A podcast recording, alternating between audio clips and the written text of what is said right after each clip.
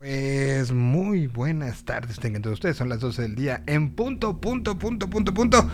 Arrancamos esta transmisión que se genera en la realidad paralela conocida como Tierra 226, desde la cual transmitimos y desde la cual mandamos esta señal a través de muchos medios eh, conocidos, como lo puede ser una transmisión IP, para que llegue a internet y que llegue también dados los cruces, tiempo, espacio, a otras realidades y se enteren lo que está pasando, lo que es normal para nosotros y que para otros puede ser sumamente extraño, ¿no?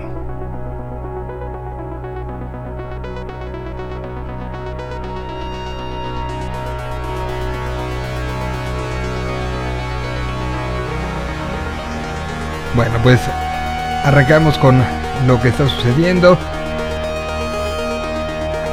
Todavía ni se acaba, todavía ni llegamos a la final y ya se está hablando de cambios, ya se está hablando de situaciones raras. E, e, en un fútbol donde en pleno momento de Champions, así es nuestro fútbol, fíjense, en pleno momento donde estamos viendo lo mejor de Europa competir entre sí, donde estamos llegando a la final del torneo local, eh, donde se premiará lo mejor, donde mejor va a ganar Hoy tenemos un partido sin importancia. Siguen debutando gente, pero, pero creo que lo pone en un momento donde literal la atención evidente sobre el juego pues va a ser la mínima.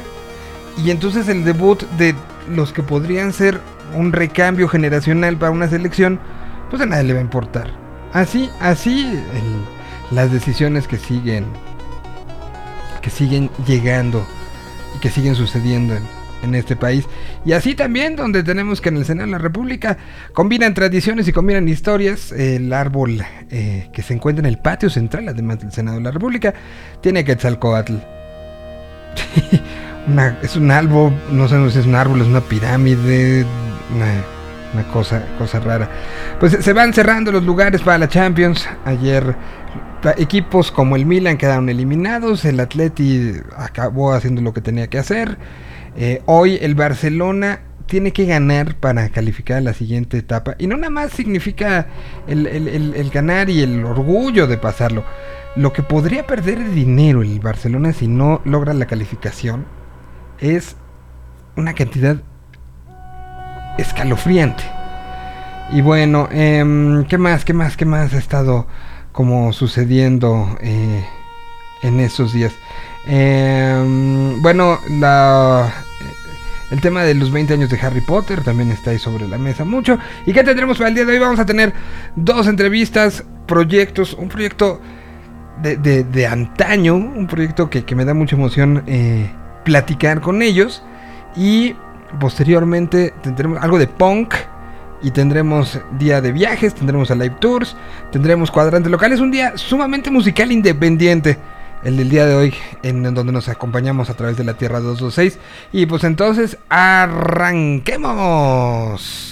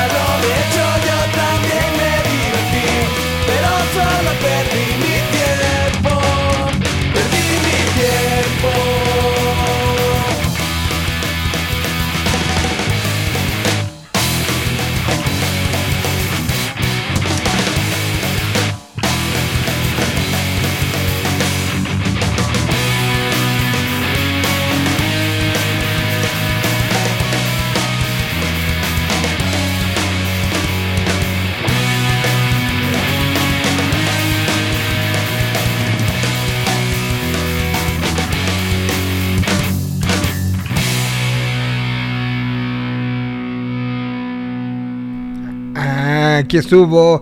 Algo que, que- nos da un poco preámbulo para lo que vamos a platicar, por lo menos en la primera parte del programa el día de hoy, que, que además me da mucha emoción y que lo pueden escuchar a través tanto de la aplicación móvil de Yo Mobile como en yomobile.mx. Ahora eh, también contestando a, la, la pregunta que se me acaba de hacer. Entonces, a ver, es www.yomobile punto MX, ahí está uno de los links eh, para que lo podamos hacer. Y me da muchísimo gusto saludar a alguien que, que eh, pues, no, no solamente hace mucho tiempo no platico con él en alguno de sus proyectos, es... eh, de hecho, con este proyecto nunca creí que se fuera a dar una entrevista, ¿no? Lo había entrevistado con otros dos proyectos nos hemos conocido hace, no quiero decir ni cuánto, porque es un chorro de tiempo, pero, pero me da muchísimo gusto. Y, el, fin de semana, el viernes que salió esta canción, me dio mucha emoción eh, y, y quería yo hablar un poco de, de lo que hay detrás del asunto. Lo han conocido ustedes entre pues, un tatuador, ilustrador excepcional que ha hecho trabajos para prácticamente diversas partes del mundo, desde República Checa hasta Brasil, pasando por bandas gigantes para festivales gigantes. Eh, en la parte de diseño, eh, pues uno de los personajes que también innovó y si hoy tenemos una escena donde para cualquier banda independiente tener un buen diseño de una playera es importante, él tuvo mucho que ver. Él tuvo mucho que ver porque le nació. No me hagas esa cara, sí tuviste que ver, güey. Este, y de ahí, pues sus proyectos musicales tal vez lo recuerden de momentos como un, proyecto que además sigue, sigue latente, que es Dolor de Huevos. Eh, antes estuvo en Austin TV.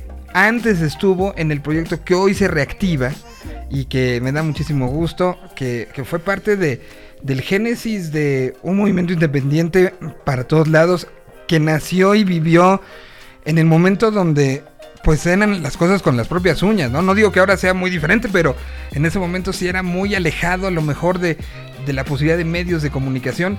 Y estamos platicando hoy con Chris Nayer, estamos, vamos a hablar de un espuma, vamos a hablar un poco de todo.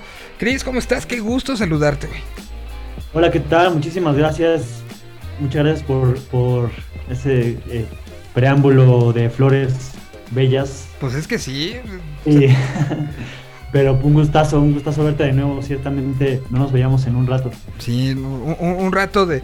eh, pe- pero que pues al final creo que las redes sociales esa parte tienen, ¿no? Que a lo mejor hay, hay gente que, que estimas que y que de repente ves un posteo y sabes, está bien, ¿no? Está haciendo lo que, lo que le gusta, está haciendo lo que, lo que ha sido parte. Y, y eso fue una sensación eh, el pasado viernes que vi... Que, creo que desde el jueves pusiste, "Ah, sale al rato esta canción, no nos habíamos visto en años eh, y, y- pues el resultante es algo que, que no nada más creo que lo veo como la canción. El año pasado, justo en los momentos pandémicos, le- les tengo que decir, y esto fue una, algo que me contó mi queridísimo rocker de Reactor, pues justo Chris fue alguien de- que, que ayudó a hacer uno de los programas radiofónicos que más emocionado a una generación en mucho tiempo que fue esta, este especial donde se platicó de justo toda esta escena de la que ahorita vamos a hablar y que pues tú estuviste activamente eh, ayudando a conseguir contactos, hacer las entrevistas, hacer todo, justo porque es un momento y un, un discurso importante para ti en tu vida.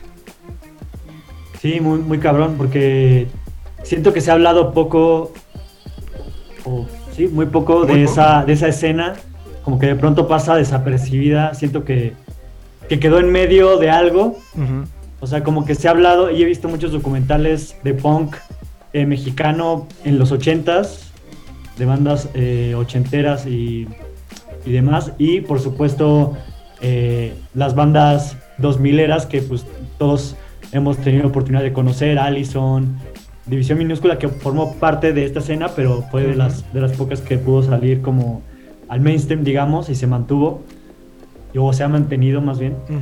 Y, y bueno, Panda que nunca estuvo en la escena, pero eh, pues también en los 2000 pues se dio mucho a conocer, ¿no? Y, y muchísimas otras bandas como de ese género ya más, pues más pop, que, pero que provenían pues de ese punk eh, de influencia californiana.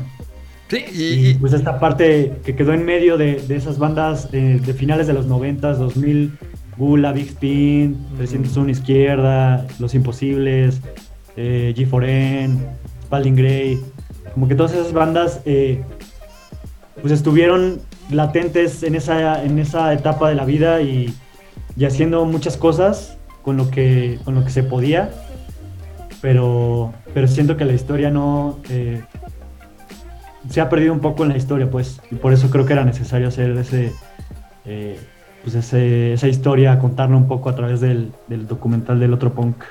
Exactamente, que, que, que fue, fue maravilloso escucharlo y que un poco regresando a, ese momento que se, que se habla en la historia de la música contemporánea en México, ha habido muchas generaciones que quedan así. En el caso de Monterrey y al ratito que tengamos a Chayo, que como todos los miércoles lo po- podríamos ahondar en el tema, pero, pero había una, una etapa pre, eh, pre-avanzada regia sin la cual no se hubiera entendido todo lo que pasó en la avanzada regia, ¿no? En los lugares donde aparecieron, los, lugares previos a Kinky, las bandas previas a Kinky, previas a Jumbo, previas a, a Control Machete, que, que se generaban igual eh, en un símil. Es esta generación de la que, de la que Chris habla, ¿no? Esta generación que, creció y, fundó eh, ciertas rutas que después fueron muy utilizadas y que hoy siguen siendo utilizadas por una banda independiente, ¿no? El, el confiar un poco en esta idea de hacer las cosas en bloque, creo que es una de las cosas que después, en- ya en la segunda mitad de la primera década de este milenio, ya justamente en- con Austin, con Homer Squill, con Sad, con mismo División, Termo, pues se, tomó un, un parámetro que fue un poco dibujado en un principio por esta generación de la que estás hablando, ¿no? Sí, totalmente, fue ahí, eh, pues, los pininos para que se diera como esa, esa otra generación, siento yo. Igual tomando esas ideas de, pues, del do it yourself, de hacerlo tú mismo, de, de buscar todas las cosas por tu, por tu cuenta y, o sea, me refiero a no, aunque no tuvieras el, el refuerzo de una disquera, de una, de un manager o algo así, y pues eso venía de ahí, ¿no? Porque eso, eso lo hacíamos eh, porque sabíamos que nadie iba a estar interesado en, o sea, nadie de una empresa o de una disquera o de una, nada iba a estar interesado en esa escena, o sea, no, no lo veíamos. Entonces, pues simplemente tenías que hacer lo que, lo que tenías que hacer para que se escuchara tu música, para que se formularan las tocadas, para que llegara más gente y hacer cuando te juntabas pues con todas las bandas pues se hacía más grande y, si- y Claro. siempre ir a apoyar esas bandas pues hacía que se convirtiera pues justo en una cena, una cosa chida. Alguna vez platicando, me parece que fue con Rata, eh, eh, platicando un poco de su historia antes de entrada, siempre había una referencia directa a yo iba a ver a la Alicia a, o la Espuma, yo iba a ver a esta banda, yo iba a ver a esta otra, porque al final ahí se acabaron conociendo, ¿no? O sea, sí, sí hubo, este, al- y por eso hablo de, que es una, una generación fundamental, porque muchos de los que después, eh, incluso inclu- este, nos metimos en medios, en mi caso particular, pues yo iba a sus shows, ¿no? Y ahí empecé a conocer a muchos de ustedes que después, cuando ya estábamos eh, como en otro momento, pues se pudieron dar ciertas cosas para lo que se ha con- conocido por ahí alguna vez leí en alguna revista que llamaron la generación del 2006, ¿no? Esta generación que transformó como muchas cosas, pero mucho fue esa génesis en esas fiestas, en esas tomas de lugares y, por eso pues un poco la emoción de que uno de los elementos que sobre el cual pues sucedieron muchas cosas y creo que si le preguntamos a Nacho Alicia hay como muchos recuerdos si le dices una espuma sonríe güey ¿no? si lo preguntas a, miembros de varias bandas este que, que surgieron post eh, eh, la, la separación incluso de la banda pues se, se sonreirá no o sea sí es una banda importante y por eso era importante poner el contexto no nada más de volvieron a sacar una canción sino fue una banda que generó muchas cosas y que a ti te dio también el- el- las bases para muchas otras, ¿no? Posteriores.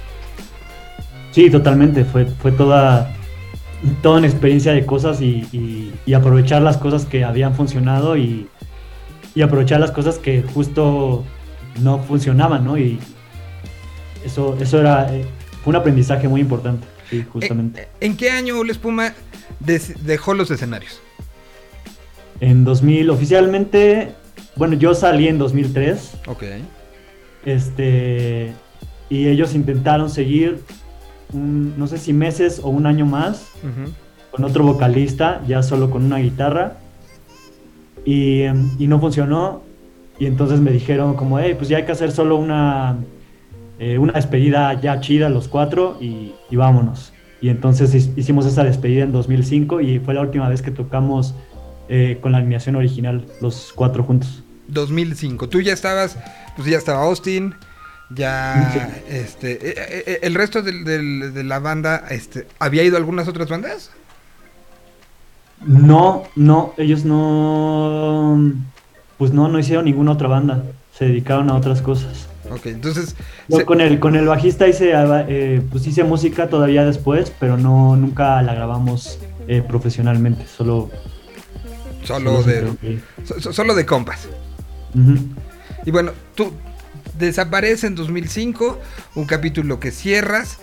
¿Cómo se vuelve a abrir la posibilidad tantos años después? Porque además, musicalmente, pues tú no has parado, güey. O sea, creo que este, se, acabó la espuma, empezó. Bueno, ya estabas en Austin, termina el momento de Austin, pasa no mucho tiempo y empieza dolor de huevos. Y es, es un proceso que sigue.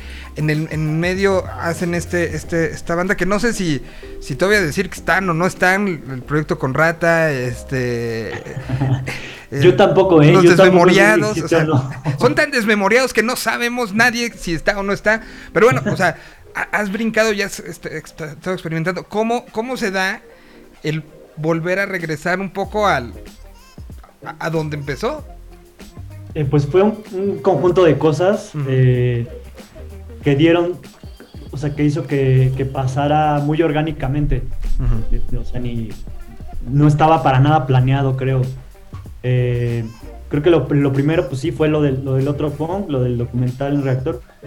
Y después, pues justo puse como un anuncio, bueno, un anuncio, sino como un estado de Facebook, como de, ah, qué loco que son 20 años del disco Egon Ajá. que grabamos. Entonces, eh, un amigo, Carlos Torres, eh, me contactó y me dijo, oye, hay que hacer un documental de Ula Espuma, como está muy loco que, que hayan, que son 20 años ya, y es como, ok, pues sí, estaría chido lo que, lo que digas, ¿no? y me dijo, pues hay que, este, pásame los contactos de todos y así, y dije, ok, no sé ni el Facebook de, de Javier, ni el, ni el Instagram de Enrique, no, no sabía nada de dónde estaban dos de ellos. Ni su teléfono, ni sus redes, nada en absoluto. O sea, desde el 2005 no los habías visto. no. Bueno, a Javier un par de veces, pero muy cercano a esa fecha, porque él empezó a tocar con, ciertamente, él tocó con Baifono, que fue la banda previa a Camiches. A Camiche, sí, claro, donde, donde estaba Radamés y, este, y te- que tenían un baterista, te acordarás, estaba muy chavito. eh, los Ajá. Baifono. Y, y que, y Sí, que- sí, que sí. tenía la peculiaridad. Después él se salió por alguna razón Ajá. y entró Javier. Y entró Ja- un tiempo. Ah, ok. Después él sufrió un accidente. Eh, se cayó en su trabajo de, un- de un, pues, de una altura considerable y se rompió los tobillos. Y de ahí dejó de tocar muchísimos años. Wow. Un montón, como 10 años, creo. Y, y todo ese periodo no lo viste. No, No, no, perdí, perdí contacto. O sea, al principio pues perdí comunicación por, por la vida, porque estábamos en Austin y hacíamos, o sea, estaba en otro canal, digamos, haciendo otras cosas. Y lo mismo con Enrique, así, así pasó. De hecho, también dejé de ver un tiempo a, a Fernando, el bajista, pero nos reencontramos en como 2009, que fui a casa de un amigo en común y llegó él y fue como un buen de gusto volverlo a ver. Como, no manches, ¿qué onda? Años sin verte, así que no, chis". Y ahí como que recuperamos la amistad y no nos dejamos de ver de ahí en más. Eh, nos volvimos muy amigos después de pues, estar sin comunicación un par de años, o unos cuatro años. Eh, pero con los demás sí no sabía nada en absoluto. Y entonces pues ya fue como cosa de buscar como que con, con el amigo del amigo y así y así. Y ya los encontré, les, les escribí. Y este... Y pues, eh, pues, co- con medio gusto, o sea, unos con gusto, otros como de que, oye, pues nunca aclaramos esto, ¿por qué me estás hablando, no? Como que raro. Y entonces, pues todo eso dio, dio cabida a, a que, a que, ok, pues como pues, yo no tengo ningún problema en hablarlo, o sea, ya eh, yo no tengo ningún resentimiento en absoluto y, y creo que pues ellos tampoco porque pues estaban totalmente dispuestos a, a hablar y, y, pues por la por sanidad mental, ¿no? Como, Ujú. como de sí, hablemoslo y, y, y limemos esas asperezas y fue como, ok, pues esto no me gustó, ah, pues a mí tampoco y a mí no me gustó esto, ah, ok, pues esto lo hice por esto y como ya explicarnos todas las cosas, eh, pues hizo que se retomara una amistad ahí que pues que quedó como en pausa porque, o sea, parece que quedó en pausa porque se recuperó totalmente muy loco, o sea, como si, como si no hubiera pasado nada, digamos. Y pues de ahí fue como eh, por pasitos igual, como de, eh, ¿qué les parece sacar la reedición del Ego? Ok, hagámoslo, va. Ya, pues es esto, tenemos que poner tanto dinero aquí y este, nos van a ayudar acá los de Penelope Records, no sé qué, ok. Y después de eso fue como, ok, y, y si tocamos para presentar el disco, ¿qué les parecería? Y fue como, ok, ¿será posible? Yo no he tocado en, sea, ellos me decían como no he tocado en muchos años, este, no he tocado las canciones de, no me acuerdo las canciones, Dulce Espuma, y fue como, pues, pues no sé, pues las puedes sacar, y fue como, ok, pues sí, las saco, y, y así empezó la plática, y de pronto ya era como, ok, pues vamos a ensayar, porque no sabemos si, ha- si habrá posibilidad de hacer la tocada o no por COVID, pero pues si habría posibilidad sería a finales de año, y no vamos a ensayar a finales de año, tendríamos que empezar a ensayar ya. Y pues empezamos a ensayar sin saber si iba a haber tocada. Este, pues al principio era medio raro los ensayos, pero después ya como que se empezó a sentir una vibra bien chida. Como que todos, eh, pues sí, en un, en un canal súper buena onda y con... Y en una parte muy distinta a- en esa época, porque en esa época era como... eh, pues solo, solo a varios les importaba solo como chupar, ¿no? Como de que nos ganamos 100 pesos, pues cerveza. Y, y era de que, güey, pero pues te falta un cable, no importa. Y como que esa era, esa era la prioridad, ¿no? Y para Javier la prioridad era acabar la carrera, entonces como que todos estábamos en canales distintos, yo quería pues justo vivir de la música y, y um, pues estábamos jalando para lados distintos. Y ahorita es como que todos enfocados como de, hey, quiero tener todo lo necesario para que suene bien, quiero llegar puntual al ensayo, quiero ensayar este pues lo más perfecto posible, me voy a aprender las canciones, como que todos estamos así súper enfocados y eso está bien padre porque, porque jala muy rápido y jala, eh, pues se avanza mejor, ¿no? Todos hacia el mismo lado. Y, y se dan estos ensayos y empieza a haber onda.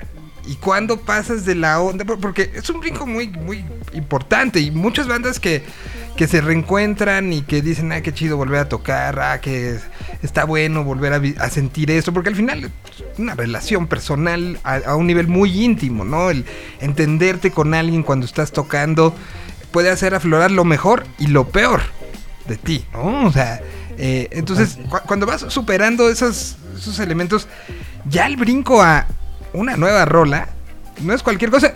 Y si no, con todo el respeto y lo que quieran, pero pregúntele a Caifanes, por ejemplo, ¿no? O sea, tienen tantos años regre- de regreso y ha sido, la, la generación ha sido una rola en 25 años, ¿no? O sea, algo, algo se tra- traba y, y- y- pasa, y algún, con algunos otros pasa al revés, ¿no? Caso Ilia Kuriaki, cuando se volvieron a, a juntar, pues antes de- del primer show ya había una canción, ¿no? O sea, se, se dan procesos diferentes aquí. ¿Cómo fue el proceso para llegar a- al entendimiento de no nada más vamos a acordarnos, sino vamos a plantear? Porque son dos procesos diferentes totalmente, ¿no? Totalmente. Sí, pues como te digo, no, no era algo planeado y se dio, se dio como en, pues sí, así con los pasos a los, que iba, a los que íbamos llegando se planteaba un paso siguiente, ¿no?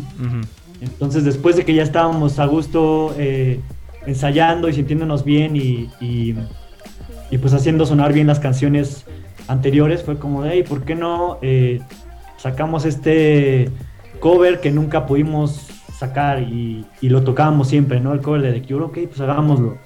¿Qué se necesita? No, pues esto, hagámoslo. Y salió y pues nos se sintió bien.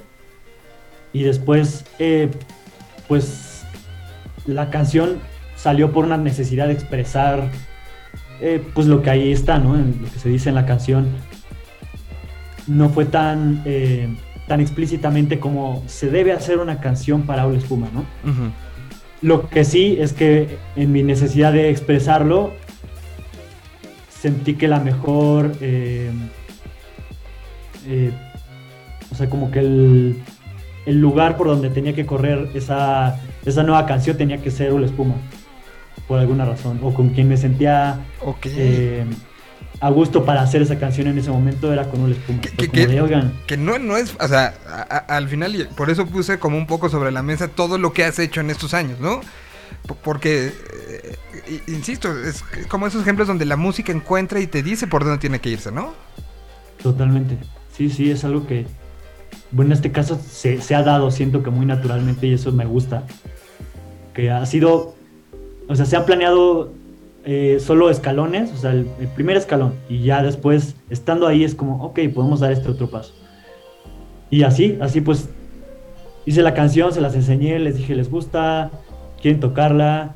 Fue como, ok, sí, pues sí, hagamos, toquémosla. Y después fue como, ¿y si la grabamos? Si la grabamos antes del show, ¿se podrá? Estaría chido. Y entonces como, sí, sí, hagámoslo. Y fue de que ni siquiera la habíamos terminado de poner bien la canción en un ensayo y a la semana siguiente la estábamos grabando. Y eso está súper chido porque, porque está muy fresca la rola, eso se siente muy bien Claro. como haberla hecho y tenerla terminada un mes después ya con un video y con, eh, Con ponerla en el setlist de que va a estar en el show, que la vamos a tocar y, y tocándola y nos sentimos bien tocándola, pues es súper padre, estamos muy emocionados. Antes de ponerla, porque evidentemente la vamos a poner, quiero poner la versión de Pictures of You que de una u otra manera sin la cual no hubieran llegado a la canción, ¿no? O sea, eh, hablando de estos pasos, eh, Exacto. ¿por qué esta rola? O sea, ¿esta la tocaban desde los ensayos, eh, ahora sí que del pasado? Sí, sí, sí, sí, esa es una canción que, bueno, eh, estaba esta banda que se llama Doberman, donde justo era de los pocos exponentes donde la líder era una mujer y estaba súper chida esa banda, era, era más punk hardcore y no, perdóname, Sippy Hell, que fue su primer banda. Ah, ok. Eh, Hell era punk y, y pues ella, no sé, súper ruda y al mismo tiempo súper buena onda, tocaba el bajo y se le ocurrió hacer un tributo a The Cure, como una tocada tributo a The Cure. Entonces tenías que hacer una canción, eh, bueno, poner una canción tributo a The Cure a tu estilo. Y entonces nos invitó a nosotros, a 301 Izquierda, tocaba Hell y no me acuerdo qué otra banda, eran como cuatro o cinco bandas. Y de ahí pues la hicimos, la pusimos con los arreglos que tiene y, y nos gustó mucho y después de esa tocada pues la seguimos tocando porque nos gustaba mucho y también a la gente, eh, por muchas razones supongo, eh, pues también le gustaba mucho y la pedía. Entonces como que los últimos, eh, el último año, los últimos dos años que estuvo tocando la espuma siempre tocábamos esa canción. Entonces era como algo, algo especial y algo eh, pues que la gente le gustaba que pasara en, los shows. Y, que hay que decirlo, el otro día lo platicábamos con Chayo. eh, era un momento, ese principios de los 2000 donde hacer un cover lo podías hacer para tus shows, pero ya publicar el cover bajo, bajo en- como este caso, este, con el nombre de Ula Espuma, era un problemón, ¿no? Era un asunto de cartas arriba, abajo, y, y- y cuántos discos y cuántas Total. cosas no se quedaron ahí guardadas, ¿no? Este, versiones y reversiones de canciones que, que por evitarte el- el- el- la broncota de, de "Ota, pedir permiso y sácalo, y que me van a demandar, y si lo encuentran me meten al... o sea, e- era un problemón, y qué curioso que pasa una, una- una cuestión de tiempo y hoy una canción que acaba siendo tan de, del, pues de esta conversación entre el público y la banda, hoy sí puede estar ahí ya sin problema de que llegue Robert Smith y te meta a la cárcel, güey. Claro.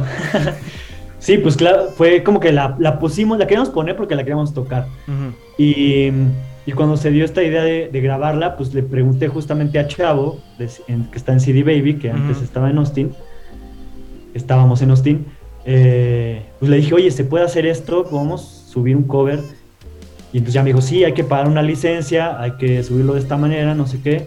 Este, se ponen los autores y ya no hay problema. Y dije, ah, pues Pues lo hacemos. hagámoslo, pues ya, listo. Y, y pues él nos ayudó a hacer eso y, y se hizo.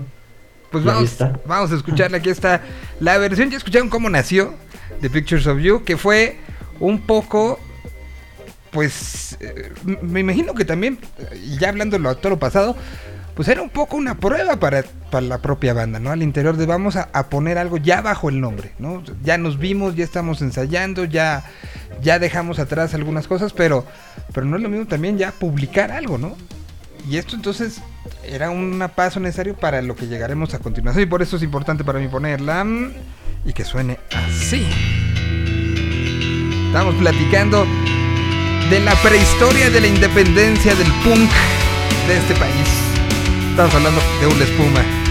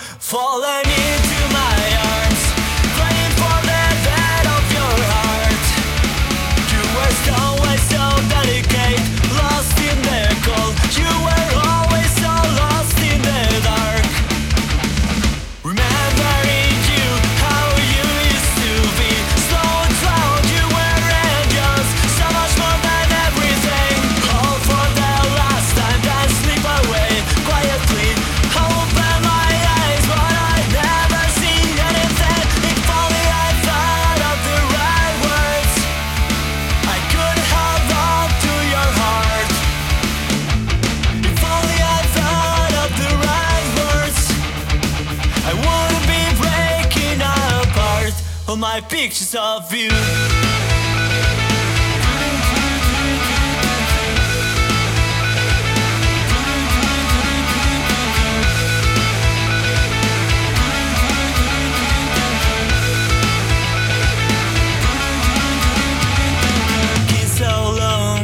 These pictures of you, but I never hold on to your heart. So long for the worst to be true, but always just breaking apart my pictures of you.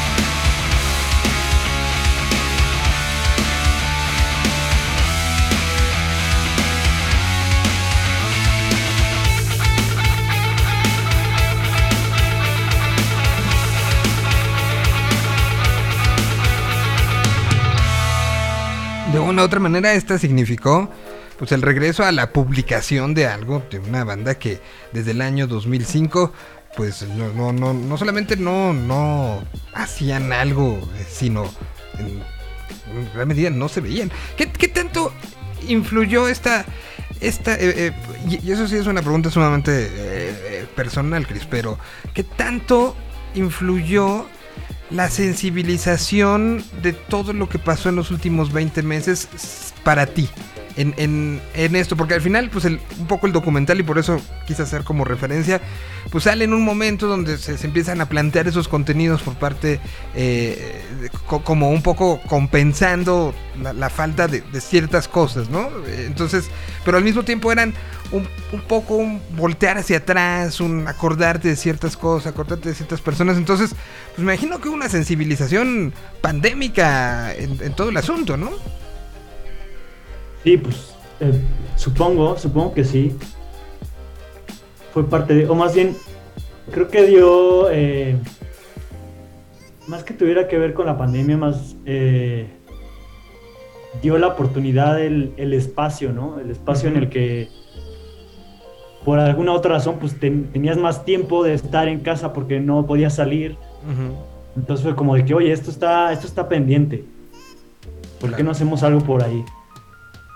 No, entonces, bueno, por ejemplo, así salió pues lo del lo de hacer el documental y plantearlo y, ver si, si se podía hacer, pues fue en ese en ese punto de que esto está pendiente y nunca había tenido la oportunidad y ahora se tiene, pues intentemos. Y, y- y bueno, se, se da este, este regreso y ahora, pues para ti te que tener un happy problem, ¿no? Porque ahora tienes, eh, pues, más proyectos en los que puede pasar algo, ¿no? Porque este, pues, si ya se arrancó, se rearrancó, salió esta canción, sale la nueva, la nueva versión, y ha habido particularmente una tensión, ¿no? Este, de- algunos de viejitos como nosotros, como la, la de nuestra rodada, pero también de la nueva generación. Estuve como, como fisgoneando un poco la reacción que hubo a, lo- a los comentarios de lo que se puso.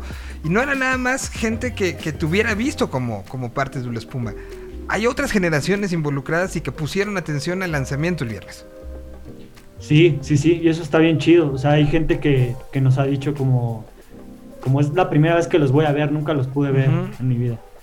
Y, y sí, gente que, que justo me sorprendió, eh, lo compartí en las redes de, de Austin, en el Facebook. y muchas veces compartimos nuestros proyectos, ¿no? He compartido de, de vez en vez cosas de Dolores, Chio pone sus cosas, eh, Totore, Chavo, no sé, y siempre... Y luego son muy agresivos y nos ponen así de que 20 mensajes de que grosería y tienen que regresar, no me importa lo que hagan. Y es como, ok, y ya solo hay como tres comentarios buena onda, ¿no? Y, y ahora que lo, que lo compartí me sorprendió mucho que habían muchísimos comentarios buena onda y gente como sorprendida, como que órale, no sabía que esto, eh, no sabía que, que Snyder estaba en una espuma, otras de que no sabía que, que había esta banda, me gusta mucho, no sé qué, me gustó mucho la rola y así como, órale.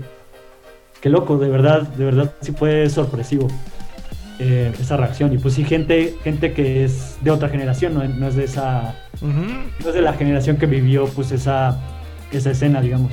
Sí, que, que- que- o, que, o que conoció a Aula Espuma o incluso a Austin como leyenda, ¿no? O sea, como me contó mi primo o, o, o- o alguien más me decía, de esos shows se ponían brutales o pasaba esto, o sudaba el techo de la lista. Bueno, eso sigue pasando.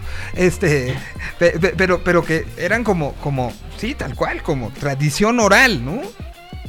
Sí, totalmente. Yo creo que, que así pues, habrán llegado bastantes personas. También me sorprendió un, eh, un- un chavo que subió un cover a Ul Espuma, que lo toca así en la guitarra, se grabó así en video, Ajá. y, y lo toca así súper bien. Y tiene 16 años, y es como de wow, o sea, sí le puede gustar a alguien que no lo vivió, está muy padre. Sí, no, no, que- que queda, queda claro que, que, que viene. Y ahora, pues, para ustedes es también un, un poco, un... Se abren muchas posibilidades a ver qué más puede pasar, ¿no? Tal cual. Sí, totalmente. Y sí, lo que decías de que, de que intervenga con, eh, pues choque con otros proyectos o, o bandas, eh, pues ya se verá en su momento, ¿no?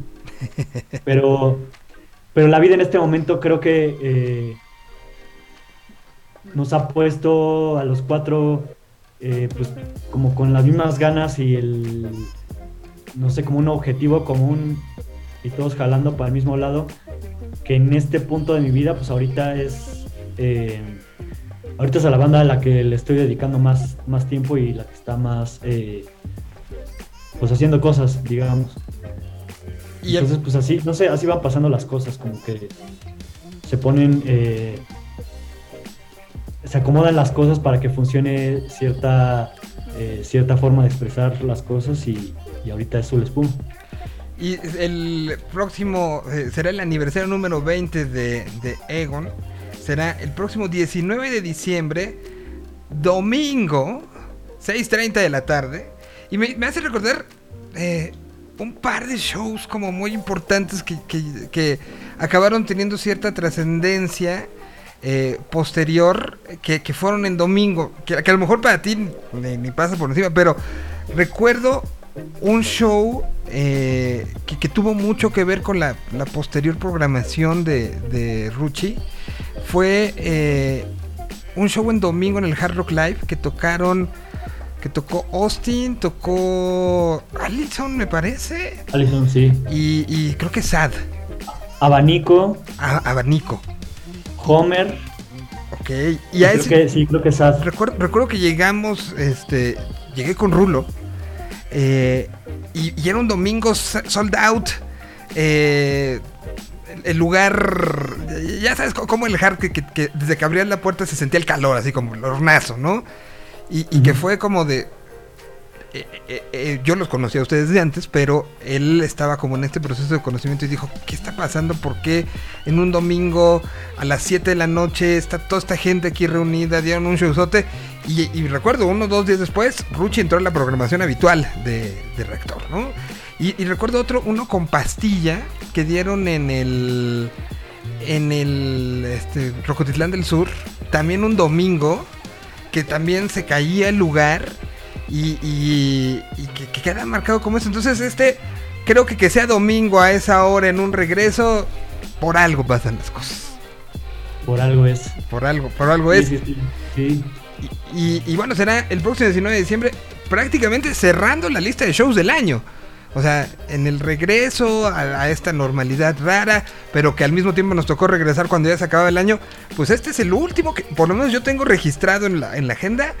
Porque ya después de este, sí, ya está, nada más, menos que sea Santa Claus, ¿no? Ya Pero estaba, estaba difícil que pudiera ser después de eso y fue como, como de que ya cuando decidimos dónde iba a ser y cómo iba a ser, nos tardamos un poco como llegar al deal correcto y entonces fue como de que, híjole, a ver si sí se logra porque ya estamos así a punto de que se acabe el año y, y pues sí queríamos que fuera este año porque este año pues, son los 20 Los años 20, ¿no? del, del Ego.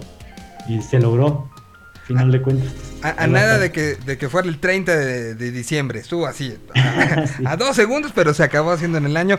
Y bueno, pues los boletos están a la venta. Además tienen a, a Axby y Ambar como invitados especiales. Sí, va a estar muy chido, está bien padre que esté Axpi. Sí, siento que que... es Siento de que las bandas que.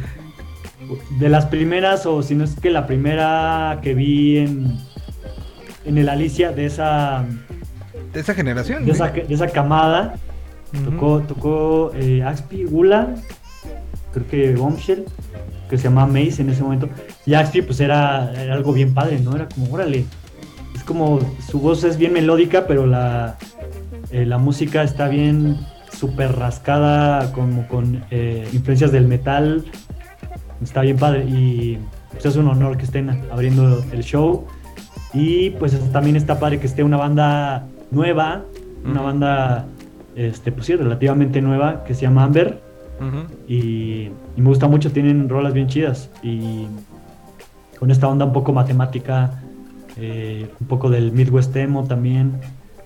Está muy chido. Porfa, lleguen temprano y, y chútense estas bandas que van a estar de lujo. Pues esto será próximo 19 de, de diciembre del año 2021.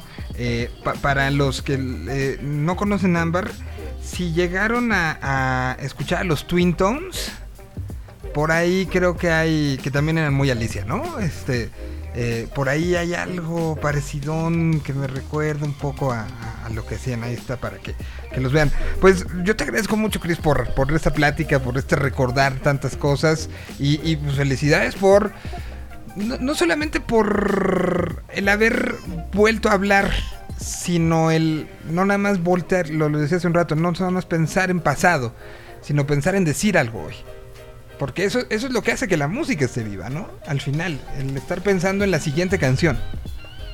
Totalmente, sí es, sí es como de las cosas que creo que a todos en la banda nos emocionan mucho, como tocar esa canción y cada vez que, que está en el ensayo es como de, yeah, es un momento que nos gusta mucho. Y no, pues muchísimas gracias a ti por, eh, por el espacio y por invitarnos y, y, pues te esperamos ahí también en el show. No, pues, e- e- ese domingo creo que se va a recordar otros viejos domingos que, que e- e- eran muy diferentes. Eh, Espero que haya sección para señores y sección para, para el slam, ¿no? O sea, por- tienes que entender que muchos de los que vimos en su momento a, a todas estas bandas de las que hemos hablado hoy, ya no estamos en edad. Ya necesitamos... No, ¿para, qué, ¿Para qué dividir? ¿Para qué dividir? Todos, bueno, todos eh, mezclados, que seguramente nos los golpes. se, verá ya, se, se verá la diver- diferencia de edades de los que estemos un poquito más atrás, así ya de, ya se recargándonos de, ya no estoy para esto, pero que estaremos ahí con, con mucho gusto. Ahí se va a ver, ahí se va Ahí a ver. se va a ver. Te mando un abrazo muy grande, muchas gracias por esta plática, como siempre, un gustazo y, y- y, pues esperemos que nos sigamos viendo este seguido, sobre todo presentando música, ¿no? Que eso, eso es lo, lo mejor que creo que puede pasar. Un abrazote muy Totalmente. grande. Y aquí está la canción de la que nos llevamos 48 minutos en contar su historia. Qué gusto que se puedan dar esos espacios. Se llama Todo Tiembla. Y así suena. Gracias. A ti un abrazote. Y ahora sí, así suena. ¿Por qué no? Próximo 19 de diciembre.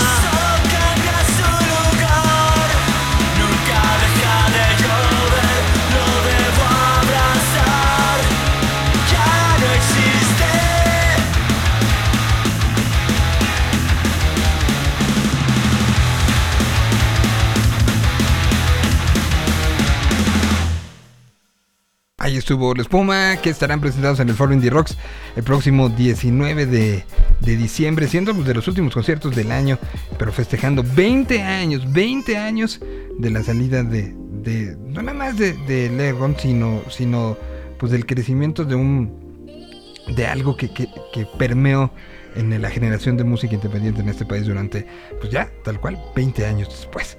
Bueno, saludo con muchísimo gusto al señor festival, el hombre que te puede decir eh, si, si eh, el avión se va a retrasar o no. ¿Qué otra cosa puedes, este, po- podemos, cómo, cómo más te podemos presentar? Como el, experto en experiencias, así dice su tarjeta, experto en experiencias. No dice si son buenas o malas, pero así dice, experto en experiencias. ¿Cómo estás, Quique? Quique Rébora, el Héctor, el día de hoy con nosotros como todos los miércoles. ¿Cómo estás, Quique? Bien, Mikey, ¿tú? Oh, buenas tardes a toda la audiencia. Pues todo bien, todo bien en este. Pues ya, de, de repente se, se sintió de. Ya se nos acabó, ¿no? O sea, ya empiezas a ver las listas, lo mejor. Hoy se publicó, Google publicó lo más buscado en el año. O sea, ya. Ya se nos fue. 8 de diciembre, o sea, realmente quedan tres semanas. O sea, nunca. ll- ll- Llegó como por ahí de octubre, ¿no? O sea, también es que, que tuvimos. Fue un año complejo y que, que esperamos que sí podamos hablar de que dos- 2022 lo vamos a tener completito. Si nos cuidamos todos, claro. Por favor, exactamente. Eso de hecho, que- ya ves que Omicron eh, ha traído en, en jaque a- de nuevo al mundo por, por no saber exactamente cuáles son sus características. O sea, la OMS ha salido a hablar en los últimos días a, de- a- a desmentir mucha información falsa que está corriendo, lo cual es terrible también porque se está generando mucho más caos y mucha más incertidumbre a partir de eso que a la espera de, de información de, de carácter oficial. Y esto está repercutiendo justamente en los viajes. Claro. Me imagino que debe haber como una especie de comunicado entre agencias de viajes o de operadores turísticos. Ah, se, se- se habla de, de cancelaciones en el, en el en las reservas a estas alturas. No de lo que lo que está sucediendo es Europa, que es el segundo continente en el cual se ha desarrollado esta variante eh, de, de manera un poco más eh, llamativa. o, o por lo menos ha tenido, por, por la interconexión que tiene con África, eh, entendiendo desde el plano geográfico y desde el plano de la cantidad de gente que viaja entre los dos continentes, ¿no? Eh, porque es mucha, o sea, hay mucho inmigrante africano en Europa que viaja en estas fechas y hay mucho comercio entre Europa y África de manera histórico, o sea, primero por las colonias y después por, por el legado que quedó a partir de esas colonias en, en muchos aspectos. Y los primeros que vieron el, el des- el desarrollo o el crecimiento, la explosión de esta variante, eh, fueron justamente los países de, de y, y de alguna manera eh, nos, nos demostraron que por las dudas empezaron a cerrar fronteras, empezaron a poner restricciones de viaje, se planteó la, situación de, de hacer cierres de fronteras totales, de mandar a, a guardar a la gente un par de semanas en lo que en lo que sucede. Y también esto está repercutiendo en Latinoamérica y en eh, y en esta- y en, en América en general, en el continente americano, con diferentes tipos de, de restricciones. Eh, ya ves que Estados Unidos salió a decir que a partir de Omicron, o sea, se, se va a endurecer el hecho de que todos los viajeros, más allá de su plan de vacunación, tienen que llegar sí o sí, presentar sí o sí eh, una prueba PCR o, o de antígenos para poder ingresar. Ya no hay excepciones. Ya no. Ya, ya ni siquiera los residentes, ¿no? Porque antes los residentes como que se podían hacer güeyes. Ya no. Ya es a todo mundo, va para atrás.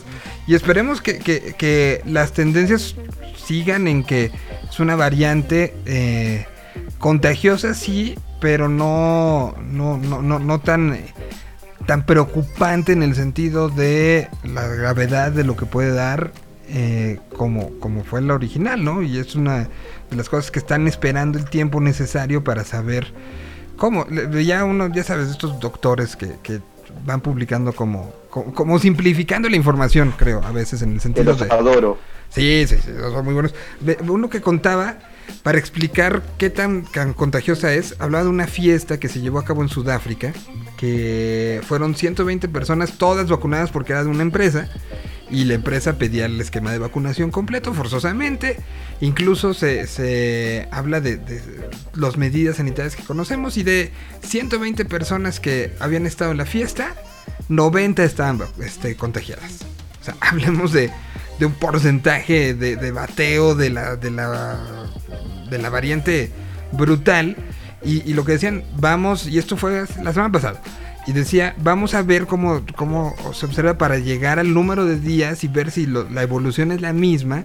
Pero lo primer dato que, y es lo que está poniendo un poco en jaque a todo mundo, es que de un universo de 120 que tuvieras 90 contagiados, pues era un numerote, ¿no? Y, y que además todos estuvieran esquema completo y, y que nos habla que pues la propagación ahí está. Sí, sí, de hecho, parte de, la preocupación tiene que ver con la transmisibilidad. Como bien decías, no tanto con, el grado de afectación eh, que, pueda generar en cuanto a efectos o a condiciones específicas a diferencia de las otras cepas, pero el tema es que si necesitábamos una cepa que nos pudiera permitir generar el rebaño, esta podría ser una. Sí, y, y- y- y bueno, pues hay, hay tantas cosas que se están diciendo. Lo que es importante es, pues, cada quien tomar, eh, pues ahora sí que tomar las, las decisiones y, y las maneras en las que en las que vamos enfrentando con todo esto y, y por eso también no podemos decir se, se para otra vez el mundo no se puede entonces No. justo por eso eh, la idea de platicar con especialistas como tú para decir qué se puede, qué planes hay, qué hay, planteamientos hay para pues estos próximos días que, sí o sí hay gente que necesita pues de descanso, de distracción, de decidir qué va a pasar, porque ha sido un año sumamente complejo y no, no parece que el 2022 vaya a ser menos complejo, pero, pero a veces esos respiros nos hacen ver con diferentes ojos, ¿no? Las cosas. Totalmente. Y ya empezamos a, a tomar este, este asunto en, en el último programa, hablamos un poquito, muy cortito, pero hoy más que nunca, y lo venimos repitiendo programa a programa, hay que acordarse y hay que entender que el hecho de que México no haya cerrado las fronteras ha permitido que México en una gran parte subsista eh, económicamente y macroeconómicamente gracias a los ingresos del turismo, porque México se convirtió en uno de estos refugios para mu- gente de muchos países. Ujú. Hay una gran, o sea, lo pueden ver caminando en Ciudad de México, caminando en diferentes ciudades o en ciudades de playa, y hay una gran población de extranjeros instalada, eh, de trabajando de manera remota, que llevan más de seis meses en México, algunos más de un año, eh, y que mientras esto se, se, se permee, de alguna manera va a seguir funcionando.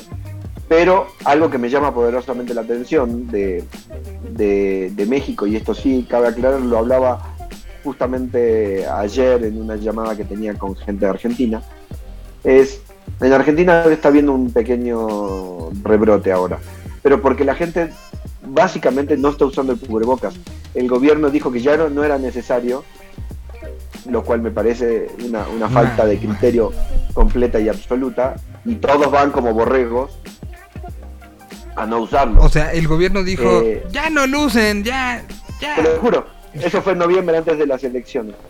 Eh, esas grandes decisiones que toman los gobiernos a partir del rédito político de una de un de un solo con un solo objetivo o sea tratar de, de cristalizarlo en las urnas tampoco le fue bien con eso pero eh, independientemente de esto algo que yo denoto y presto mucha atención por lo menos en México en, en la ciudad eh, y en ciudades colindantes.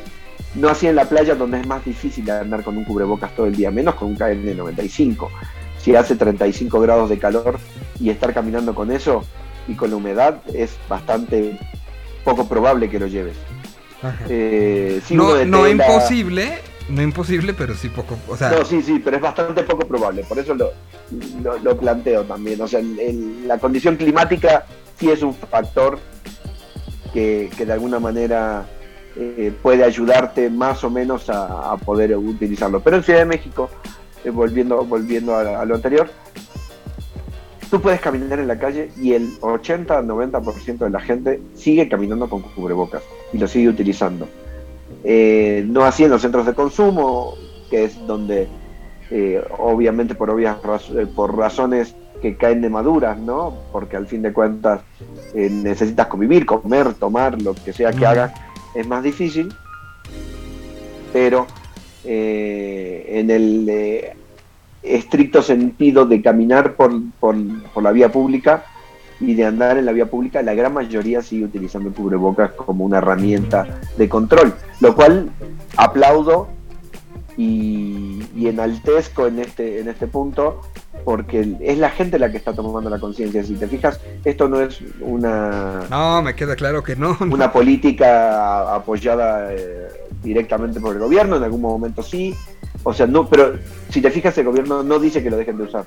En ningún momento tampoco, por suerte. O sea, al menos son congruentes en, en este último tiempo en no disminuir o no minimizar el, el efecto que el cubreboca genera como contenedor de, de ciertas cuestiones.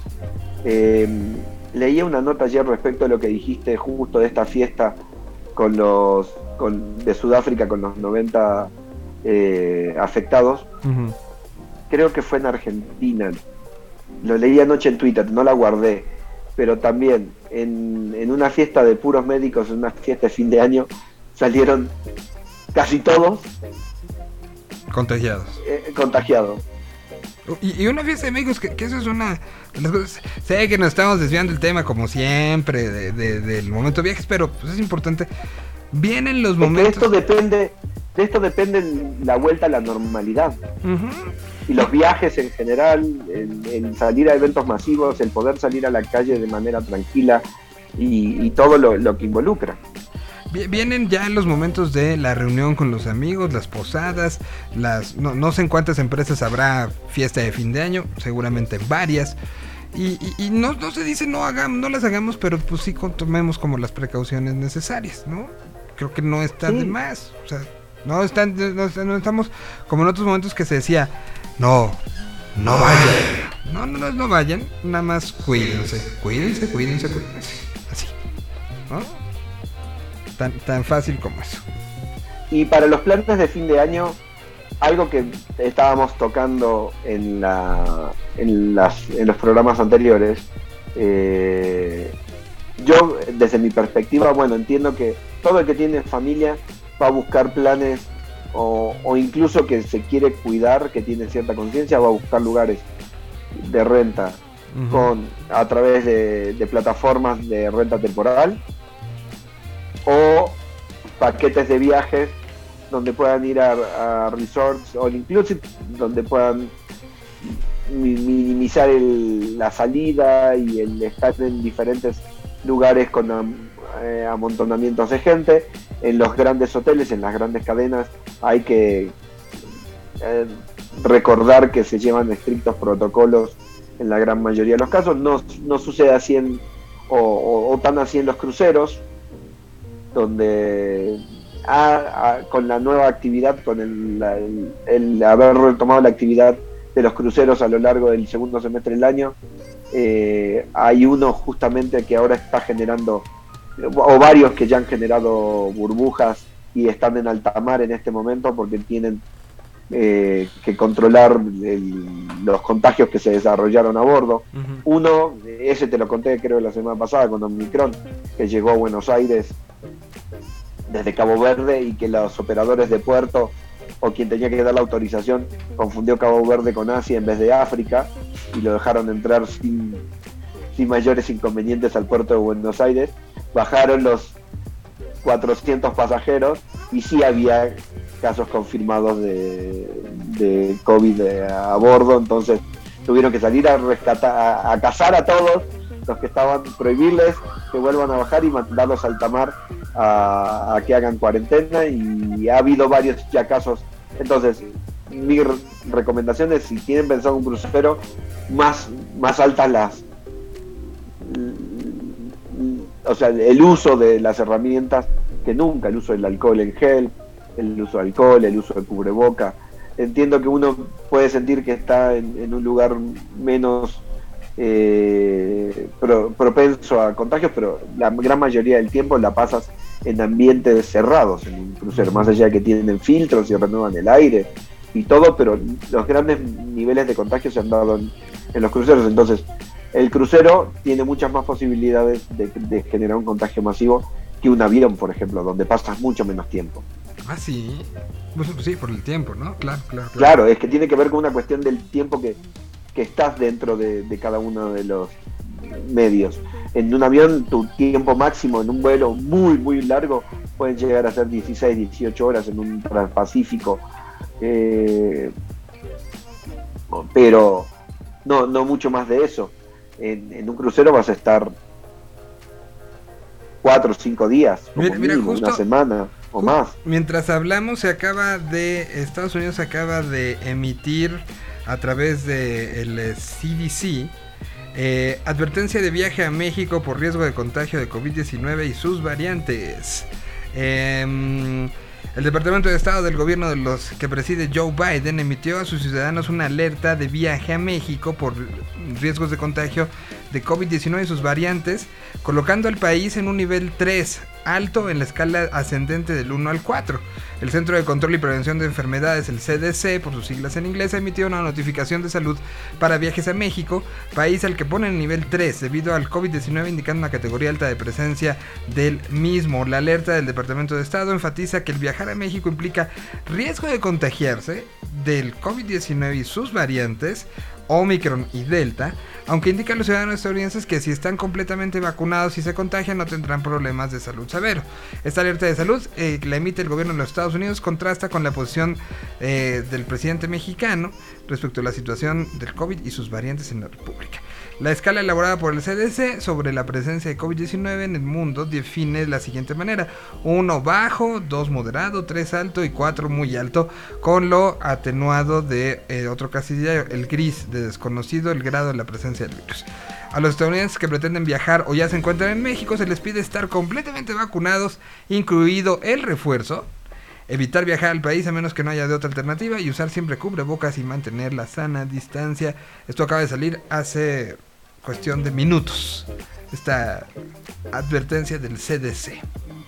Lo que pasa es que tiene, tiene mucha lógica desde lo que estamos hablando justamente y por qué el CDC está advirtiendo esto. Porque sabe que en México los controles, eh, por el mismo hecho de mantener las, fronteras abiertas y de no minimizar el impacto de ciertas cuestiones, eh, es más propenso a que se generen rebrotes. Y Estados Unidos no quiere volver a cerrar nada. Y, y bueno, es, es, es como doble, porque recordemos que hay las otras, las que son las de seguridad, ¿no? Las alertas de seguridad de no vayas a tal parte para los estadounidenses. Entonces, pues esta de una u otra manera llega. O sea, la- la- aquí tienen como el comparativo de, de que aquí te están diciendo no vayas por esto, pero se suma a el, evita, el evitar de viajes, que es, es parte de- del Departamento de Estado directamente, que es evitar viajes a Colima, Guerrero, Michoacán, Sinaloa y Tamaulipas. ¿no? Por, por la Tema de seguridad. por la de seguridad. Entonces, Eh, sí, yo no iría eh, a meterme en el medio de la sierra de Michoacán ni de la de Guerrero en, en estos momentos. Eh, y lo sabemos también, entonces tiene, tiene cierta lógica. Lógica. Pero bueno, hablando del coronavirus, pues esto, esto es el, este, lo que está saliendo. Eh, eh, esperemos con, con calma, insisto, estar monitoreando, viendo todo el, el tema de, de, eh, de cómo están la, cada una de las alertas y todo, para tomar las decisiones y estar abiertos a esas decisiones, ¿no? Totalmente.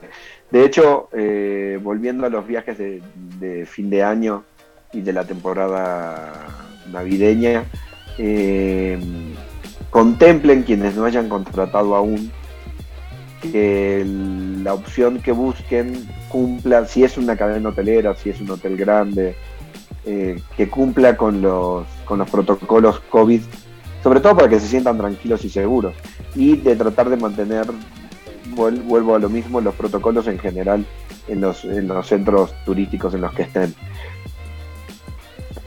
Está claro que si son actividades al aire libre, las posibilidades de, de contagio son mucho menores, entonces eso también es... Y quienes se queden en Ciudad de México y no tengan planes para salir, recuerden que hay un montón de opciones de pueblos mágicos, una- un montón de opciones de, de tours eh, en las cercanías de la ciudad, visita a a- de rutas gastronómicas, las opciones de Querétaro, San Juan del Río y Tequisquitengo, eh, ir a ver las monarcas en, el límite de, los estados de Morelia y, el estado de México, en, en los santuarios. Eh, hay, hay bastante y, y muy entretenidas desde, desde el hecho de no tener que ir a un centro turístico a, a- a pegarte con el resto de la gente en la playa como va a pasar seguramente en Acapulco, ¿no? Oye, eh, eh, rápido, ¿cómo se recibió en el, en el mundo turístico la noticia de gorilas en Querétaro? Suena a película, gorilas en Querétaro. Sí, eh, es una gran noticia. De hecho, para mí es un cartelazo el que tiene el, el pulso. Creo que va a funcionar muy bien y que va a generar como en cada edición mayor cantidad de público porque ha ido creciendo año con año y una gran participación por parte de gente de Ciudad de México y de estados colindantes con Querétaro, o sea, entiendo ser Estado de México, también Guanajuato, Aguascalientes y, todo el área de influencia del festival va a tener una gran, gran participación y creo que va a ser sold out eh, bastante pronto, Pues este, ayer ya anunciaron cambio de, de, de etapa de precios. de etapa de precio, entonces habrá que estar, pero pues creo que eh, eh, eh, eso ayuda mucho, ¿no? Estuve leyendo mucho los comentarios y creo que sí, como que todo el mundo estaba contento de eh, esta, eh, esta situación de, del viajar por un concierto, es algo que, bueno, tú y yo hemos promovido durante mucho tiempo, ¿no? Totalmente, o sea, creo, siempre lo hemos dicho, ¿no? O sea, eh, los viajes tienen diferentes motivadores. Eh, uno puede ser el descanso, otro puede ser el trabajo, otro puede ser un objetivo eh, como, como un concierto, un festival, un espectáculo, que es el gran motivador de la toma de decisión, ¿no? Pero a la vez engloba el, el- el turismo de espectáculos una, un valor adicional porque de entrada empiezas a generar derrama en más de un aspecto y está comprobado en festivales que nos ha tocado ir, como es el caso de Lollapalooza, sin ir más lejos, que la derrama que tiene la cantidad de gente que llega a la ciudad de Chicago año con año es gigantesca.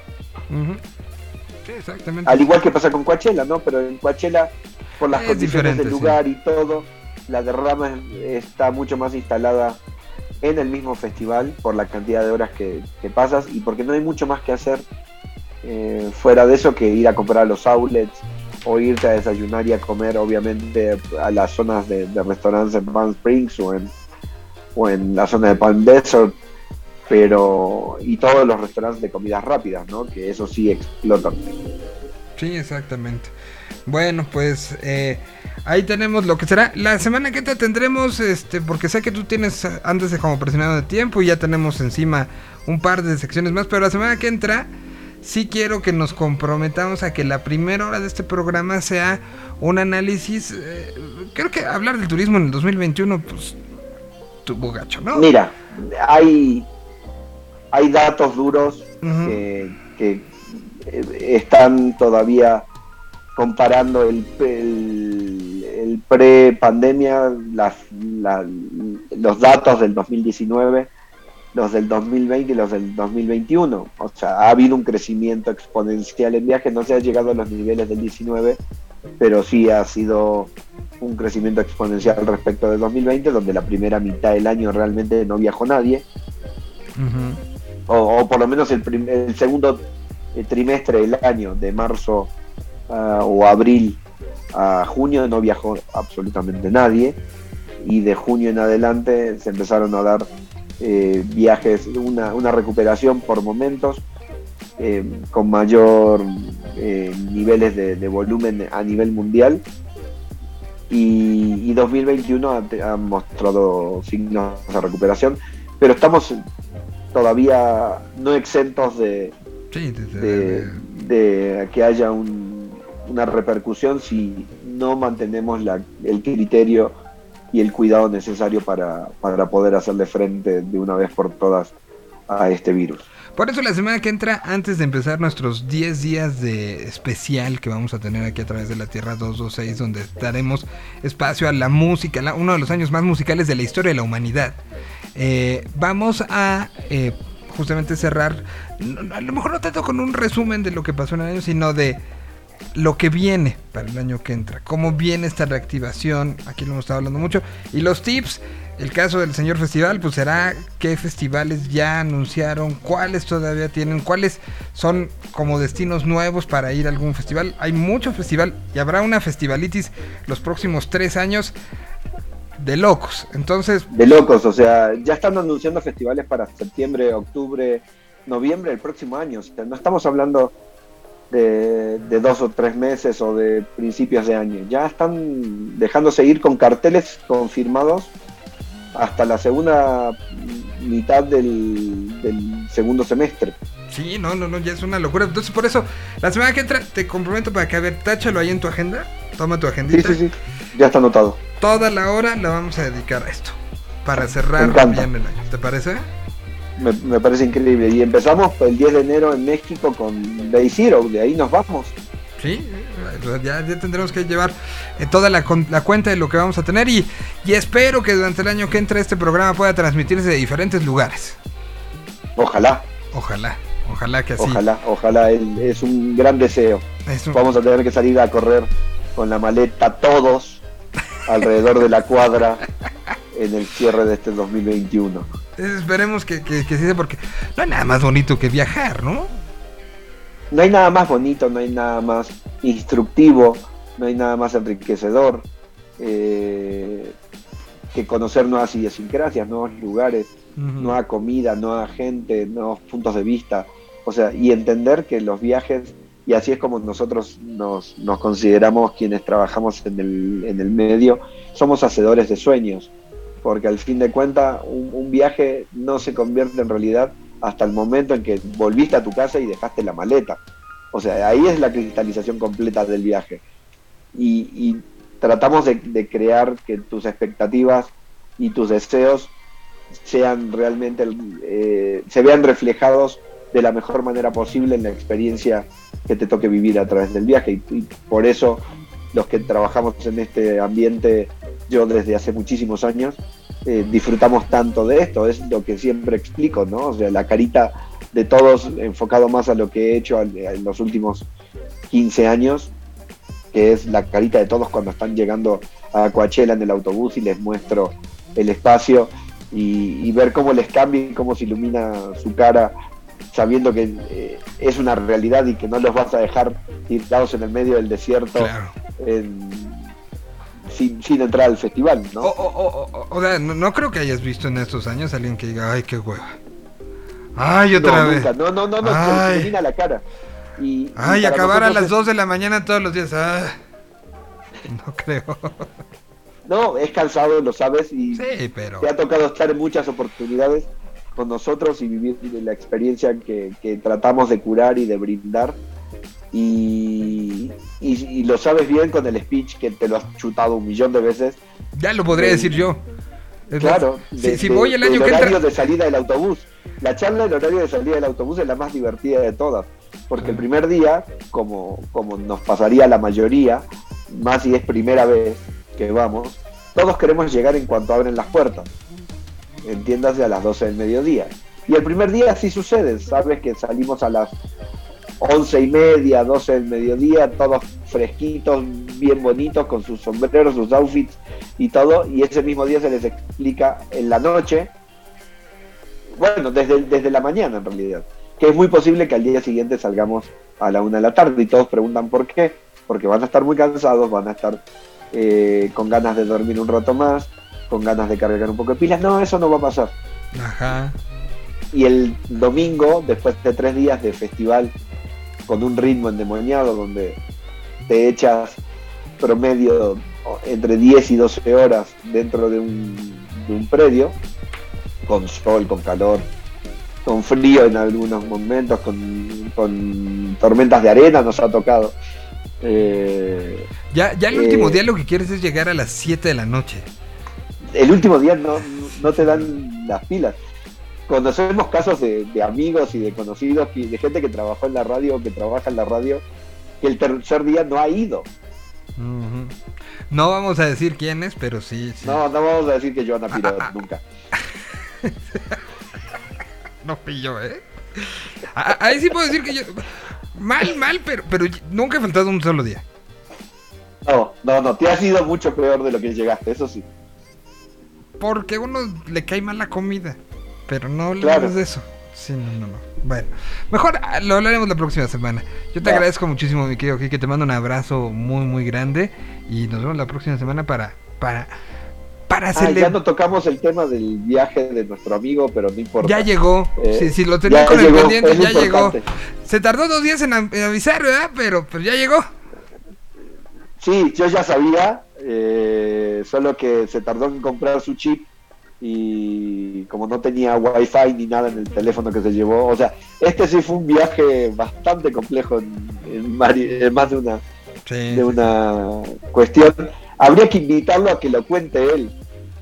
En- mira, como nos queda ya nada más el de la semana que antes luego viene el especial, pero en enero volvemos a hacer nuestro, nuestro día de, eh, de viajes del terror y lo invitamos a él a que cuente todas las veces que tuvo que hacer y deshacer maleta. Me parece. Ya, ya, lo, lo ponemos además, pues prometió que una de las cosas que iba a hacer ahora desde su reubicación era estar más en este programa, entonces a ver si, si lo cumple. Yo por lo pronto te agradezco mucho, me quedo Kike. De nada, igualmente el agradecimiento es mío eh, por, por dejarme tener un ratito aquí y formar parte del programa.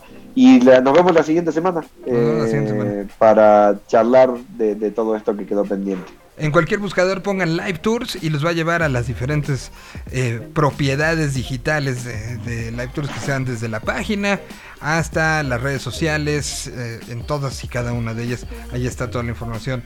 Mientras aquí está Mintfield haciendo. Siempre que veo aquí que digo, voy a, vamos a sorprenderlo con covers. Este acaba de salir, lo hace Mintfield, las de Tijuana, Baja California, haciendo un cover a Mecano.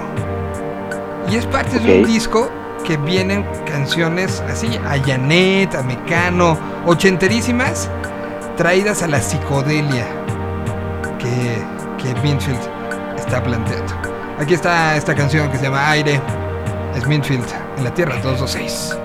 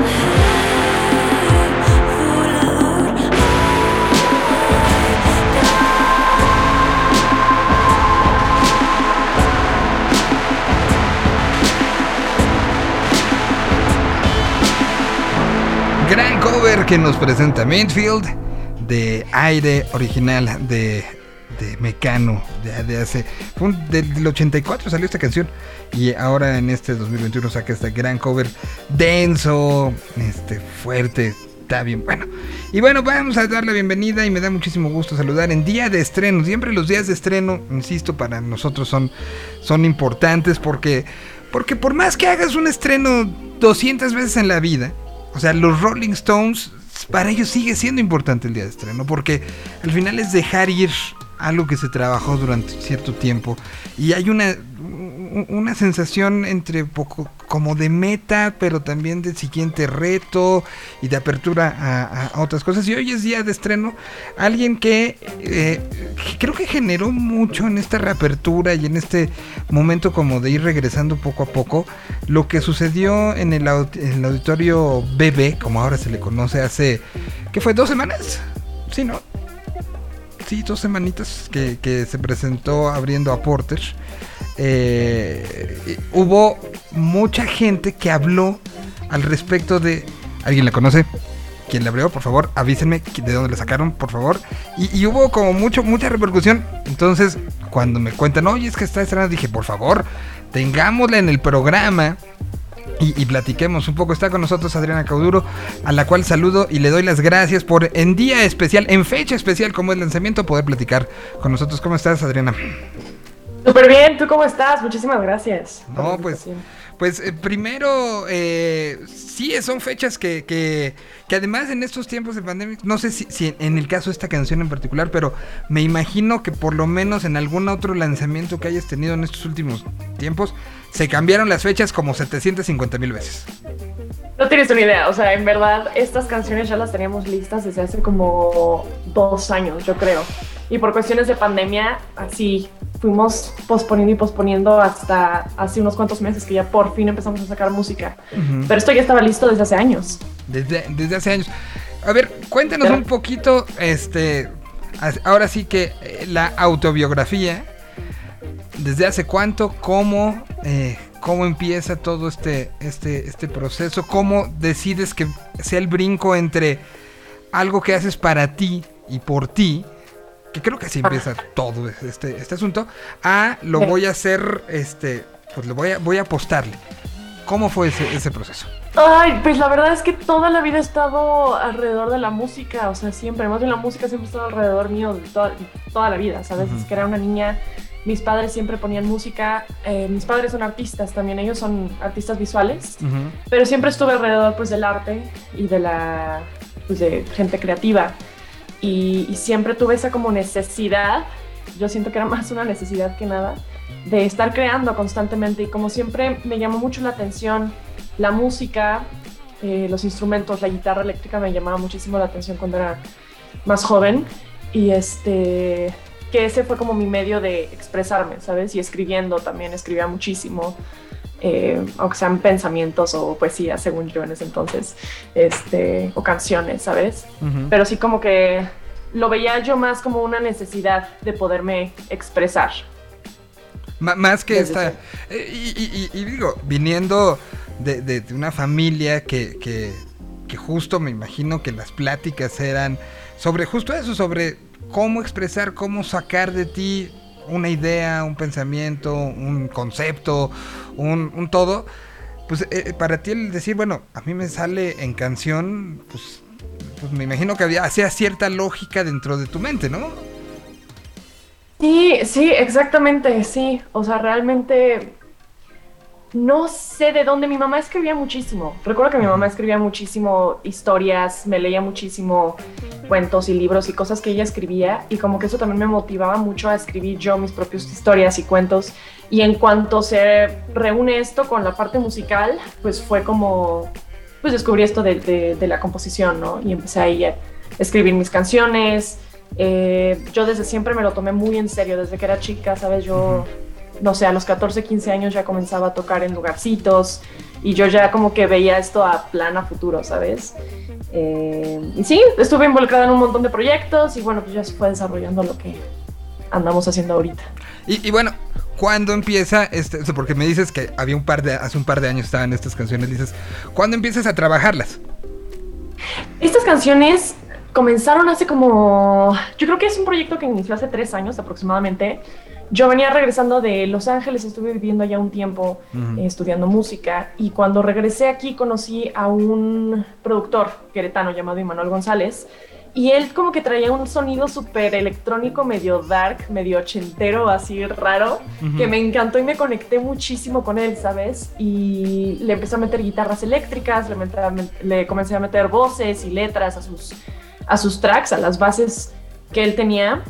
Y como que se fusionó bastante bien, ¿sabes? Y escribimos un montón de canciones, teníamos como, no sé, 20 maquetas que llevamos a un estudio y de ahí salieron cinco rolitas que estuvimos trabajando, que son las que estamos apenas sacando, después de como un año y medio, ¿sabes? De, de proceso de trabajo, de estar pimponeando que las mezclas, que el este, que el otro por la pandemia, ¿sabes? Pero ya por fin están saliendo a la luz. El músico normalmente tiene algo que no te enseñan. Te pueden enseñar solfeo, te pueden enseñar armonías, te pueden en- enseñar progresiones, puedes eh, eh, estudiar muchas cosas, pero algo que, se tiene que aprender a la mala, además, es la paciencia, ¿no?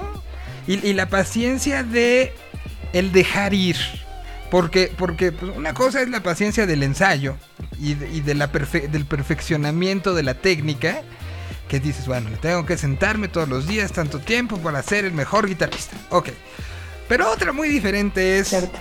tener en tu teléfono una, dos, cinco canciones mezcladas, masterizadas, terminadas. Después de problemas y de discusiones de que si la voz tenía que estar más adelante, más atrás, da, da, viven aquí. Y todas las noches te gritan mientras tú duermes, sácame, sácame. ¿No? Esa Lo parte, de estás la, explicando muy bien. esa parte de la paciencia es algo complicado que puede o desanimar, ¿no? O, o, o- o- volver loco, ¿no? ¿Cómo lidiaste todo? Y, y- y encima te ponen una pandemia que, que hace que, que haya incertidumbre y además es en, en la industria que más incertidumbre tuvo. ¿Cómo? cómo- cómo- qué, pusiste? ¿Rayaste una pared?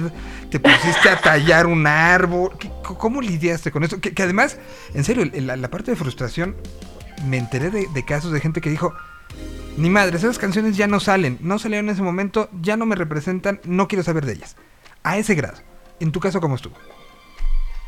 Fue muy difícil también, creo que lloré demasiado esta pandemia al respecto.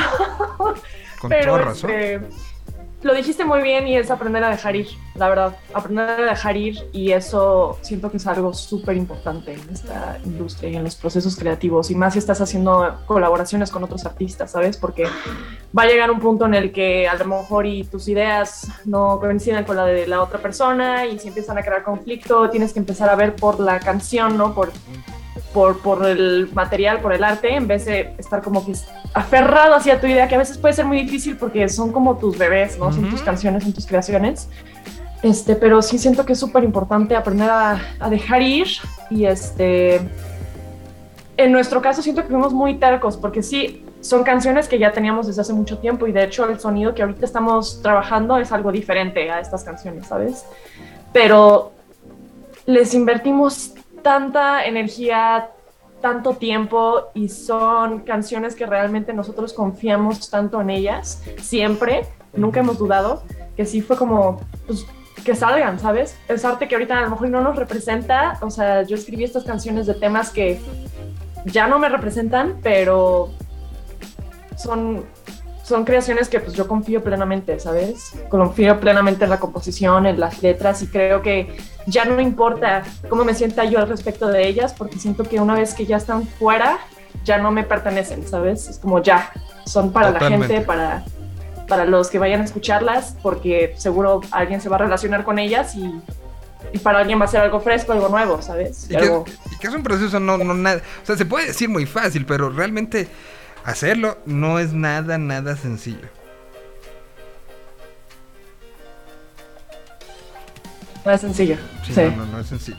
Oye, O sea, y- no, es difícil. Y, y- y otra cosa que, que también antes ya de, de- de presentarla, este, de darle la bienvenida a esta, a esta nueva canción, eh, eh, un poco algo que, que siento que está cambiando y que era un proceso de cambio que se venía dando paulatinamente, pero que con la pandemia sí es una de las cosas que podríamos yo quiero pensar que sí ha- habrá cambiado, que es la situación de el origen del creador. ¿A qué me refiero?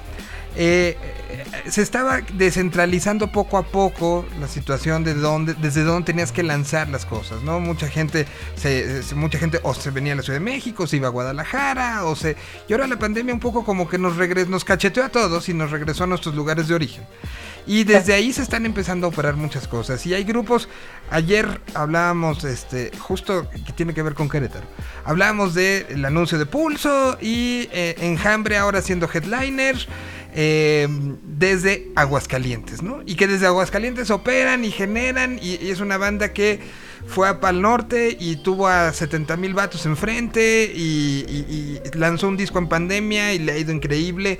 Hoy, ya los, nombres y de dónde va saliendo eh, va- va minimizando, y más si lo aumentas con lo que está pasando con Querétaro, ¿no? Se convirtió en tendencia esta semana eh, y no nada más por la visita de gorilas, sino porque ya es una plaza que ya no es una plaza de paso, sino es una plaza de generación.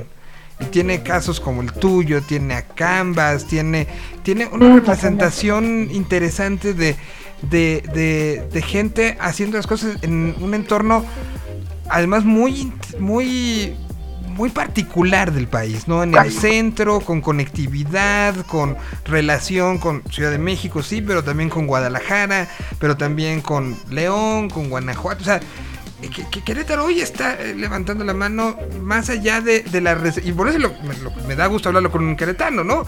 Eh, eh, más allá de la recepción de lo de gorilas y decir, nunca pensamos que gorilas iban a llegar a Querétaro, por algo están las cosas este, pasando, ¿no? Y- y- Totalmente, sí, y te es lo una dice- locura. Y te lo dice alguien que es parte de Pulso desde el día uno. O sea, de- Órale, este, órale, wow, ok. Y, y Qué entonces padre. ver, ver cómo se ha reflejado al, al asunto, a, a mí me da mucho gusto que se estén levantando proyectos tan interesantes desde allá, ¿no? Como tú.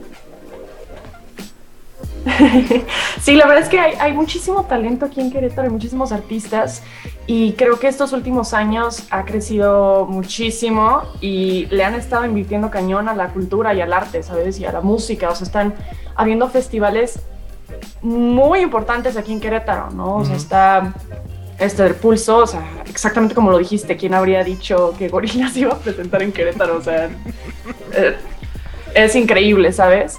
Este, está el Trova Fest, ¿no? El Trova Fest es un festival que, bueno, la gente viaja hasta de diferentes países para venir a Querétaro escuchar a trovadores, ¿sabes? En el festival de Trova Fest.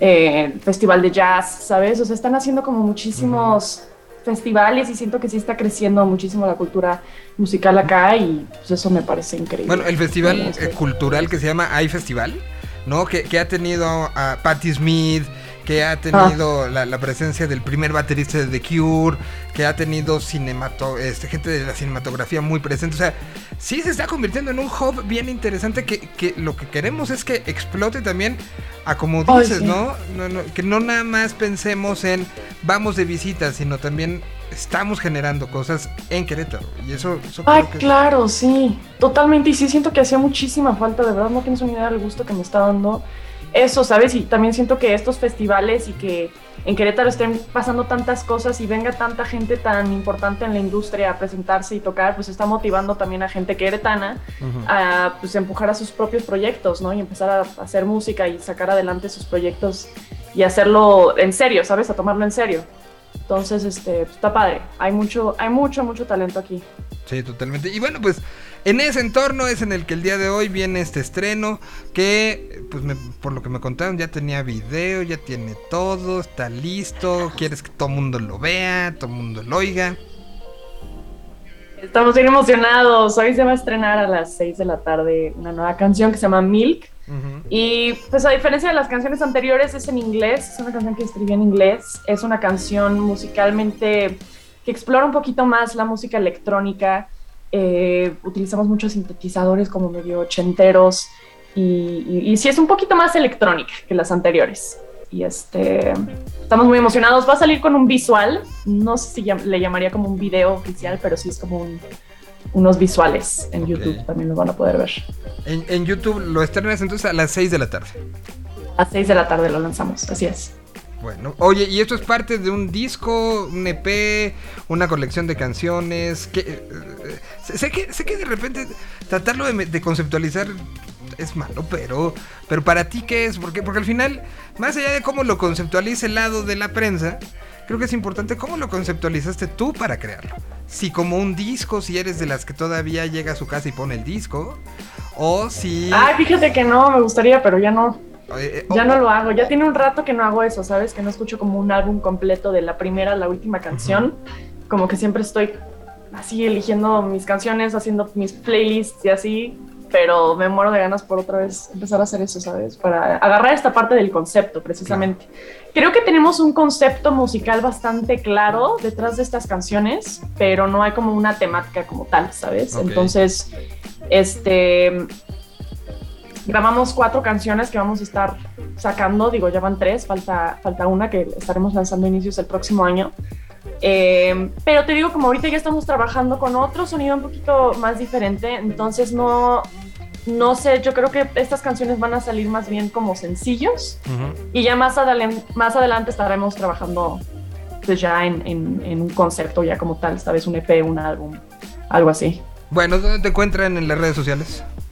Me pueden encontrar como Adriana Cauduro. Adriana la escribo con Y y doble N. Así, así la- lo encuentran. En... ¿Y cuál es tu red social favorita? La que más, la que más consumes y la que más pelas. Es, es una mentira que Este- todos peleamos al mismo, o sea, no peleamos al mismo nivel todos. Entonces, las tuyas, ¿cuáles son para ver y para contestar y estar en contacto? Para estar en contacto totalmente Instagram. Totalmente Instagram. Creo que ahí es así, como que Facebook ya lo tengo bien olvidado, la verdad, que no debería. Este, como que me forza un poquito más estar en, en contacto con Facebook, pero Instagram ahí es donde me pueden escribir, se pueden poner en contacto conmigo. Ahí normalmente estoy como respondiendo mensajillos. ¿Y de consumir contenido? ¿En dónde? ¿Instagram también? Yo creo que Instagram también, YouTube. No sé si YouTube cuen- cuenta No, como. sí, sí, red social, claro. ¿Y TikTok? YouTube, yo creo que es lo que más consumo, no sé. ¿Y TikTok? ¿Qué tanto?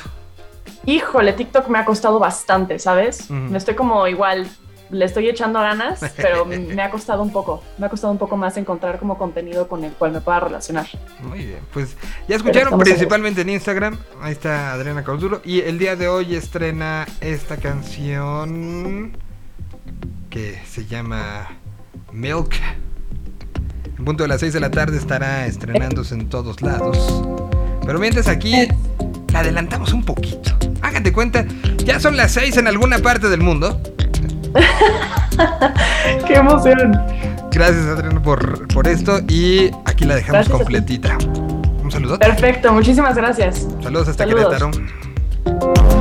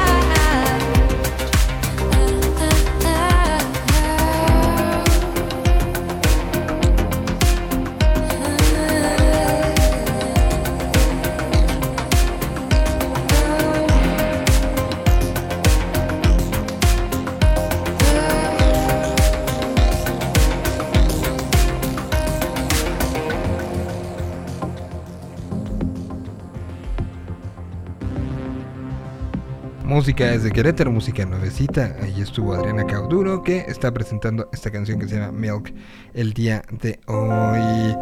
Y, con tanto estreno, dos estrenos, presentamos la Dula Espuma, presentamos esto de Adriana, pero hablamos de viajes y cerramos, pero ah, prometiendo que la semana que entra la hora completita será para despedir el año y que lo vamos a tener en nuestro especial de 20... ¿Cómo es? Este... 10 días, 20 horas del sonido del 2021. Uno de los que estará evidentemente muy presente será Cuadrante Local. Y saludo a Chayo. ¿Cómo estás, Chayo? Saludos, saludos. Oye, pues hay días complicados en cuestión de cosas, pero pues había que presentar muchas cosas el, el día de hoy. Sí, Eh, te saludo hasta Monterrey. ¿Cómo ha estado este cierre de año que pareciera, ¿no? Que, que llevamos este más tiempo, o sea, pareciera que, que apenas vamos a arrancar y ya se acabó el año, güey.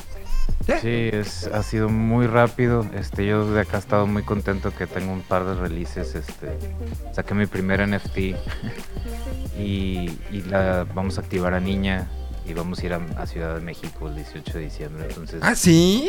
va a ser un gran cierre de este lado también eh, para la es un cierre de la gira en casas con Kilanistan. Ah, a la Jusco. A la Jusco, vamos a ir a, a cerrar el año por allá. Entonces ha estado muy inesperado porque yo estaba pensando todos estos cambios para más adelante, en 2022. Eh, pero nos aventamos a hacer esta última fecha eh, con todas las restricciones que, que están ahorita pasando y con, con, con todos los cuidados necesarios. Pero vamos a sacarlo así. Y acá en el norte pues también ha estado pasando varios eh, conciertos eh, muy interesantes. El sábado estuvieron los Guadalupes por acá. Y se ven planes muy chidos para, para el 2022, pero como dices, para cerrar este 2021 también estoy haciendo ya también la colección de los de la escena independiente eh, lo más digamos memorable Que, que- Eh. que- que estarás de acuerdo conmigo. No hay un año más eh, prolífico por las mismas circunstancias que este. La cantidad de canciones.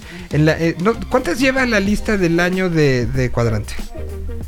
Tenemos como unas 800 que acabo de filtrar como 400 Ok, Tú ya hiciste ese filtrado. Yo no he podido. No, no me he atrevido porque es un tema de sentarse. Pero a ver, la de señal BL, donde ponemos así de las novedades, lo pasamos al día de hoy. Faltando las novedades de la semana pasada y las que un par de semanas más. Yo ya creo que ya. eh, no creo que el 24 de diciembre tengamos muchas novedades, la verdad. No, Pero, espero. Pero al día de hoy van 2079 canciones sí. que hemos presentado durante este 2021. Que eso es un equivalente a 127 horas 29 minutos. No, es inescuchable. Así para hacer un- una lista así de fin de año. Yo lo que empecé a hacer es, por ejemplo, los proyectos que tenían más de un track.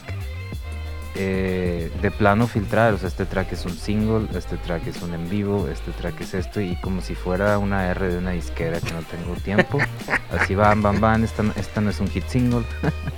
Total, este, así lo he estado haciendo eh, a- a- para, para ponerlo más claro, por ejemplo, tengo releases de mi propia banda que no quedaron. Eh, no voy a hacer ese tipo de favoritismos porque muchas de las rolas no es que no me gusten, pero también, por ejemplo, son parte de, de un álbum que es la segunda rola, no fue pensada para ser un single. Entonces yo así como AR de una disquera va para afuera, aunque sea mi propia banda. Sí, ciertamente también tiene que ver con el tema del consumo y la nueva manera en el que el consumo se está llevando a cabo, donde hoy en vez de sacar el disco, ya no, el, el término sencillo es, es un término más complejo, porque ahora ya hay tracks solos que tienen una vida de un mes, dos meses, pero que nunca fueron pensados como el concepto completo mercadológico del single, ¿no? De hecho, hay unos, hay un, hay un tipo de release que se llama eh, cascada, que van saliendo así uno por uno. Hay otros que, que la plataforma solo los agarras de cuenta, tú sacas un álbum o sacas un, un EP y sigue saliendo en el release radar de los demás que lo tienen al artista que lo siguen, aunque el artista no haya programado sencillo. Entonces de repente en ese ralar de, de novedades te sale una rola que no era pensada sencillo. Ah, neto, ¿eso, es el algoritmo? eh, no algunas veces sabía, sí. ¿eh? O sea, porque a mí de repente me salen así de... Este, niña, ¿Cómo? sacó Punk Robot y la semana siguiente me sale este la, la versión esta alterna que sacaron. ¿Cómo se? Porque eso me pasó. A ver, déjame. Con Campirana. La ¿no? Campirana, exactamente. Me salió Punk Robot y un par de semanas después me salió este salió Campirana, la versión Campirana de Punk Robot. dije, bueno, pues ese Chayo quiere enseñársela a todo el mundo y lo está promocionando. Pero entonces fue el algoritmo el que me lo dijo. Hay unas que son el algoritmo, por ejemplo, a ti te salió la de Mm. Campirana, a otros de, de nuestros amigos que nos seguían les salió la versión que es como electro, que es un remix así como si fuera de elevador tecno. Ok. También te queda así como la onda de que, oye, pues está padre, pero neta van a hacer un sencillo de eso, sea, No hace sentido y muchas veces a mí me pasa también a los artistas que sigo, de repente eh, no los veo sacando singles de las cosas que salen. Pero bueno, ahorita que ya empecé a trabajar con este medio que es cuadrante local, me empecé a ver, Entiendes. a dar cuenta de esto y, y empecé a como a, a- a darle cuello a esas canciones que están padres, pero luego a mí me salen eh, varias recomendadas del álbum y yo tengo estas listas de final de año y estoy viendo así estos cuatro singles, hasta me gustaría hablar con los artistas de que, oye, neta, este single... eh, o, o cómo está la cosa. Ima- Imagínate que yo tengo que brincar de, de 127 horas a hacer un especial de 20 horas. Y que ya es un chorro. O sea, ya son 20 horas, no, no está tan. No, es cualquier Fíjate, a, a mí me tocó también el, el muy desagradable trabajo de ser de escritorio de, de una disquera que te manden demos. Y una de las cosas que hacíamos era hacer este fast forward a pedazos de las canciones, como el, el intro, el medio y el final, y escuchar Ujú. 10 segundos. Y tas, tas, tas. Si en esos tres no hay algo que te ganche, la que sigue. Y eso te puede así como eh, ser un poquito más eh, leve con el juicio que tienes de la rola y ver si realmente te gancha.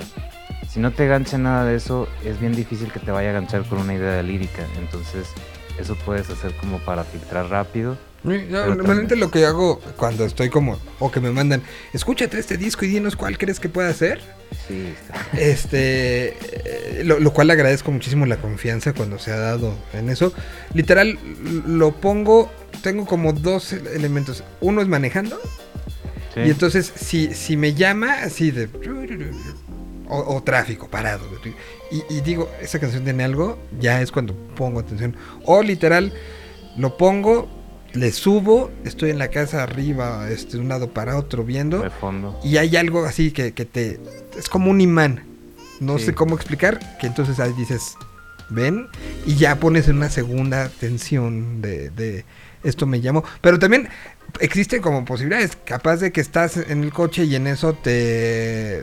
mm, Llegas al lugar y ya no pusiste el la atención adecuada. O, o en eso o te llega un mensaje. Este.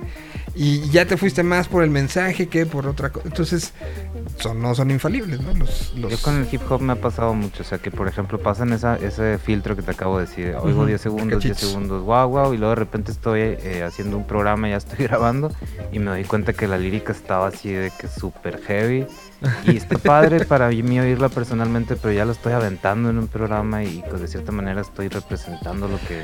Ah, es que esa es otra. Y y creo que lo podríamos hablar horas, ¿no? Pero ya nos quedan dos minutos porque ya tenemos que esperarnos a las dos. Pero, pero eso, esa es otra que podríamos hablar, ¿no? De, de a veces el, el- las cosas que te pasen, no digo que sea uno infalible por más años que lleves haciendo radio o un medio No, un va. Que, que a veces uno se confía en ciertas cosas y las sorpresas y cómo las sacas al aire o cómo las sacas ya que estás grabando No, de, ay, esta rola, no sé qué, y, y de repente te sale todo lo contrario. O, este, yo me la, y ya lo hago como un ejercicio de consciente. Los viernes se- separo ciertas canciones y que hago la primera escucha junto con la gente que nos está escuchando. Y, y- pero lo aviso.